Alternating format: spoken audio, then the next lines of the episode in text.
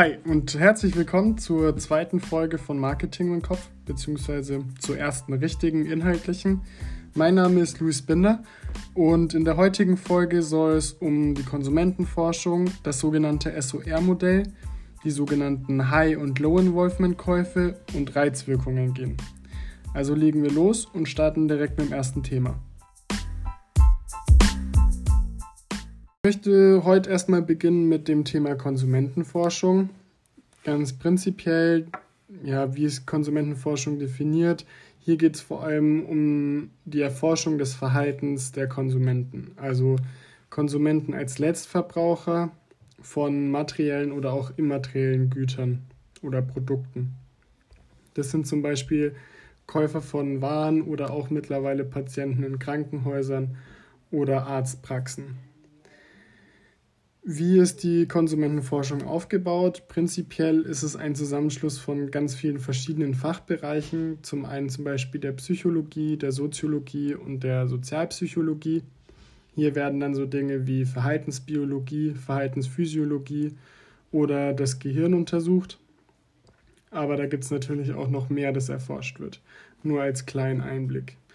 Und diese ganze Forschung in diesen Fachbereichen soll dann eben erklären, warum Konsumentenverhalten so ist, wie es eben ist. Vielleicht nochmal auf die einzelnen Disziplinen. Die Psychologie, die beschäftigt sich vor allem in diesem Bereich mit, der, mit den Motiven der Kunden, mit der Wahrnehmung, dem Gedächtnis oder eben Persönlichkeitseigenschaften. Die Soziologie beschäftigt sich vor allem mit kleineren oder eben auch größeren sozialen Gruppen. Also man unterscheidet zwischen der Mikrosoziologie, das ist sowas wie Familieneinflüsse, inwiefern beeinflusst meine Familie den Kauf oder mein Konsumverhalten. Beispielsweise, oder das klassische Beispiel ist hier die Zahnpasta. Wenn ihr euch mal Gedanken macht, warum benutzt ihr genau die Zahnpasta, die ihr habt, da sind wahrscheinlich einige dabei, die das halt machen, weil ihr früher zu Hause das auch schon immer benutzt habt oder weil eure neue Partnerin oder euer Partner die benutzt. Da ist einfach der Einfluss von der Familie da. Dann gibt es aber auch noch die Makrosoziologie. Da werden dann vor allem die gesellschaftlichen Einflüsse beachtet. Also wie beeinflusst die Gesellschaft, wie beeinflusst ja, eine Gruppe oder ähnliches. Die Sozialpsychologie beschäftigt sich dann nochmal mehr mit den Gruppen. Also hier geht es vor allem um den sozialen Kontext. Wie findet Kommunikation statt? Oder in was für einer sozialen Rolle befinde ich mich gerade? Und natürlich, wie schon gesagt, die Gruppenprozesse. Die Verhaltensbiologie. Hier werden vor allem Rückschlüsse aus der Tierwelt genommen, also man untersucht angeborene oder man untersucht Instinkte und Reflexe von Tieren und schaut, in welchen Bereichen die auf den Menschen übertragbar sind. Und als letztes dann eben noch die Verhaltensphysiologie. Hier untersucht man die Wechselwirkung zwischen den Körperfunktionen und dem Verhalten. Also was für eine Körperfunktion bedingt welches Verhalten. Das Wichtigste hier ist das zentrale Nervensystem. Da kann eigentlich am ja, meisten mit angefangen werden.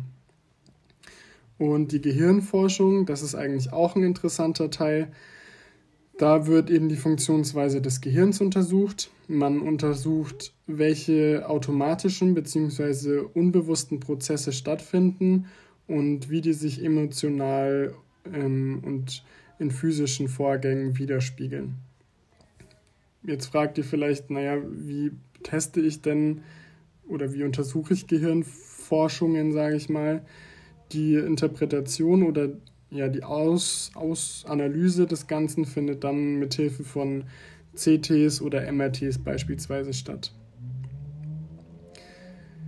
Bei der Konsumentenforschung unterscheidet man auch zwischen den intrapersonellen Faktoren und den interpersonellen Faktoren, also intra für innerhalb einer Person, hier sind beispielsweise sowas wie Emotionen, Motive der Personen, Einstellungen, Werte, aber auch schon, wie schon mal erwähnt, die Persönlichkeit wichtig.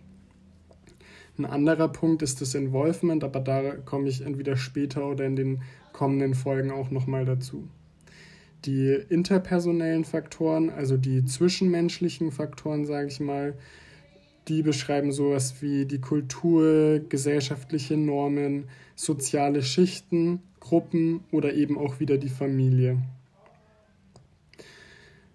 Vielleicht um die Vorhersagbarkeit nochmal ins Spiel zu bringen, ursprünglich ist man von einem konstanten Konsumverhalten ausgegangen. Also so Begriffe wie Homo economicus stammen da, man dacht, davon, man dachte, dass die Menschen sich ausschließlich wirtschaftlich orientieren und alles, was für sie wirtschaftlich keinen Sinn macht, wird nicht gekauft oder findet keinen Anklang. In den 90er Jahren hat man dann aber eben über diese Konsumentenforschung, das hat sich weiterentwickelt und man ist von einem hybriden Kaufverhalten ausgegangen. Also sowohl preisliche Aspekte scheint, also es schien, als würden sowohl preisliche Aspekte eine Rolle spielen, als auch emotionale bzw. so erlebnisorientierte Aspekte. Mittlerweile, also zum heutigen Standpunkt, geht man von einem multioptionalen Konsumverhalten aus. Hier glaubt man daran, dass Personen in verschiedenen Rollen einkaufen gehen, sei es als Familienvater, im Beruf oder auch in der Freizeit. Also in diesen drei Bereichen kann es dazu kommen, dass Menschen komplett unterschiedliche und eigentlich widersprüchliche Entscheidungen treffen. Vielleicht am Beispiel des Autos. Wenn ich für die Familie ein neues Auto brauche, dann werde ich wahrscheinlich ein anderes Auto kaufen, als wenn ich jetzt für den Sommer, für Wochenendausflüge irgendwie ein schickes Cabrio haben will oder ähnliches. Man geht momentan davon aus, dass es zukünftig vielleicht so sein könnte, dass es das sogenannte paradoxe Konsumverhalten gibt. Da ist der Kauf eigentlich ausschließlich situativ geprägt, bei größeren Produkten vor allem. Also die spielen da mit rein, weil gerade Autos, das ist jetzt vielleicht nicht das beste Beispiel, aber gerade Autos, das ist ja eigentlich was, wo man sich lange Gedanken drüber macht und wirklich überlegt, okay, welche Farbe will ich, also ganz so banale Dinge. Und man geht davon aus, dass es eher auch ins Situative rutschen könnte, was natürlich fürs Marketing nicht so gut wäre, weil es schwer ist, hier genau die Aspekte anzusprechen oder auch zu, an den Kunden zu übertragen oder zu vermitteln, die dann auch wichtig für den Kauf sind.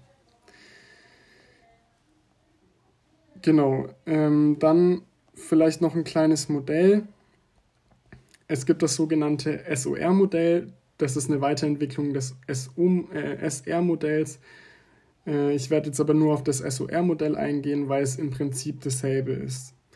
Nur um zu verstehen, wie so ein Kauf quasi abläuft. Grundsätzlich gibt es erstmal einen Reiz, der auf die Person ja ausgeübt wird, sage ich mal. Dabei ist es unabhängig davon, ob das im echten Leben passiert, also in der realen Umwelt, oder ob man medial irgendwie darauf aufmerksam wird, sei es über irgendwelche YouTube-Videos oder Nachrichten. Das Ganze wird dann in den Organismus geleitet und hier finden dann die sogenannten aktivierenden Prozesse bzw. auch kognitiven Prozesse statt. Da werde ich aber gleich nochmal erklären, was das genau bedeutet. Wenn die aktivierenden Prozesse und die kognitiven Prozesse dann stattgefunden haben, dann kommt es zum sogenannten Output oder auch Response. Hier wird dann quasi entschieden, was für eine Produktwahl getroffen wird, was für eine Markenwahl, wo gekauft wird, wann gekauft wird und wie viel gekauft wird. Und aus all diesen Aspekten geht äh, dann quasi die Information, die man daraus sammelt, wieder zurück auch an den Organismus, weil man zum Beispiel gute oder auch schlechte Erfahrungen mit dem Produkt gemacht hat, weil man merkt, okay, das ist okay, aber es gibt bessere Produkte oder oder oder. Also hier findet schon der erste, das erste Lernen statt mit, dem, mit den Produkten. Und dann komme ich auch schon zu den psychischen Variablen, also den Aktivierungsprozessen und den kognitiven Prozessen, die wir eben im Organismus auch schon hatten. Die aktivierenden Prozesse, das ist sowas wie Emotion, Motivation und Einstellung, also so eine innere Erregung. Und die kognitiven Prozesse, da geht es vor allem um die Informationsverarbeitung, das ist sowas wie Wahrnehmung, Entscheidung, Lernen oder Gedächtnis, also wie nehme ich ein Produkt wahr, warum entscheide ich mich für Produkt A und nicht für Produkt B, was lerne ich aus meiner Entscheidung und was bleibt mir auch im Gedächtnis. Und die aktivierenden und kognitiven Prozesse, die werden vor allem eben durch diese Innen- und Außenreize ausgelöst. Bei den aktivierenden Prozessen, jetzt allgemein noch, das ist im Prinzip einfach die Erregung des zentralen Nervensystems, spiegelt eben diese innere Spannung wider. Der Organismus wird hier mit Energie versorgt und das wird meistens vom Unterbewusstsein gesteuert. Man kann also sagen, die Aktivierung, das ist so, so das Must-Have für alle anderen Prozesse, die dann noch ablaufen. Man unterscheidet hierbei zwischen unspezifischen und spezifischen Aktivierungen. Unspezifische Aktivierungen sind eben diese, das der allgemeine Antrieb oder die Aktivierung des Körpers. Das ist die Erregung des zentralen Nervensystems und das wird eben oft vom Unterbewusstsein gesteuert.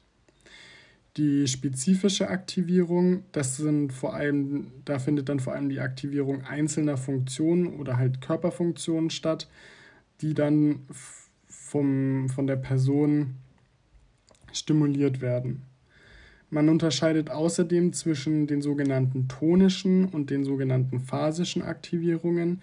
Dabei bezeichnet tonisch vor allem langfristige Aktivierungen, also wenn ich jetzt zum Beispiel auf einer Party bin, dann bin ich eher langfristig aktiviert. Und phasische Aktivierungen, das sind eben dann die kurzfristigen Aktivierungen. Also wenn ich irgendwie durch die Stadt laufe und ein Plakat sehe, dann wird da ganz kurz mein, mein, meine phasische Aktivierung aktiviert sozusagen und ich konzentriere mich für kurze Zeit mit den Augen speziell auf dieses Plakat. Jetzt stellt sich natürlich die Frage, wie messe ich das Ganze, also wie messe ich Aktivierungen. Da gibt es zum einen die physiologische Ebene, die Erlebnisebene und die motorische Ebene. Die drei Aspekte werden uns auch immer wieder begegnen. Die physiologische Ebene, das ist zwar die effektivste, aber auch eben die aufwendigste. Also da untersucht man zum Beispiel, fängt das Herz an schneller zu schlagen, weiten sich die Pupillen. Man kann mittlerweile sogar eine verbesserte Leitfähigkeit der Haut nachweisen. Und diese ganzen Aspekte lassen dann eben Rückschlüsse auf die Reizstärke ziehen. Also wie stark ist der Reiz, der von dem Plakat oder einem Werbespot oder vielleicht auch einem, einem Radiospot ausgeht. Positiv, wie schon gesagt, ist einfach sehr faktenbasiert und sehr genau. Der Nachteil ist eben aber, dass es sehr aufwendig ist. Die Erlebnisebene, da konzentriert man sich vor allem auf ja, die verbalen Angaben, also das ist sowas wie Befragungen. Das Ganze findet allerdings leider nur bewusst statt, im Gegensatz zu, äh, zu den Körperfunktionen, die gemessen werden können. Und man sollte auch darauf achten, dass bei Befragungen häufig nur sozial akzeptierte Antworten auftreten. Also selbst wenn der Befragte ein, einer anderen Meinung ist, aber die in der Gesellschaft ja eher nicht so gut ankommt oder nicht so breit vertreten ist, dann könnte es gut passieren, dass eben eher das, was sozial akzeptiert ist, als Antwort gegeben wird, auch wenn der Befragte nicht der Meinung ist. Und als letztes dann noch die motorische Ebene. Da beobachtet man dann ganz einfach das Konsumverhalten. Man beobachtet teilweise Mimik und Gestik der Kunden oder man macht auch sogenannte Kundenlaufstudien wo man dann genau darauf achtet, wo halten sich Personen länger im Laden auf, wie kann ich den Weg besser gestalten, dass er möglichst, also dass die Personen möglichst lange bei mir im Laden sind, dass sie möglichst viele Produkte sehen, wie platziere ich Produkte, dass sie am besten ja wahrgenommen werden und im besten Fall dann eben auch gekauft werden. Bei der motorischen Ebene muss man aber sagen, dass es einfach viele Fehlerquellen in der Auslese gibt weil nicht nur, also nicht, weil jemand einfach im Laden kurz stehen bleibt, das bedeutet nicht automatisch, dass er sich auch für ein Produkt oder sonst was interessiert. Es könnte ja auch passieren, dass ihm gerade jemand geschrieben hat und ähm, er deswegen, also eine WhatsApp oder eine SMS und er deswegen kurz aufs Handy guckt und aus dem Grund da kurz stehen bleibt. Das bedeutet nicht automatisch, dass er dann im Internet noch irgendwas guckt zu dem Produkt oder sonst was. Also hier gibt es viele Fehlerquellen, auch gerade was Mimik und Gestik angeht. Da gibt es so viele Mikrobewegungen im Gesicht, die richtig zu interpretieren, das ist gar nicht so einfach. Und dann komme ich auch schon zum sogenannten Involvement. Das hatte ich ja auch am Anfang der Folge schon angesprochen. Das beschreibt einfach die Be Bereitschaft, Werbung wirklich auch aufzunehmen. Es gibt natürlich Leute, die interessieren sich beispielsweise mehr für Elektronik, andere wiederum nicht. Wenn ich mich mehr für Elektronik interessiere, dann bin ich wahrscheinlich auch eher bereit, mir die neueste Werbung von großen Elektronikherstellern anzuschauen, weil es mich interessiert, okay, was können die Handys neu, was haben die für eine neue Kamera, was haben die für eine neue Software, was haben die, weiß ich nicht was. Auf der anderen Seite zum Beispiel gibt es auch Leute, die sich dann eher für Kosmetik interessieren, die dann auch eher bereit sind, sich die neuesten Produkte von L'Oreal anzuschauen. Das beschreibt einfach dieses Involvement.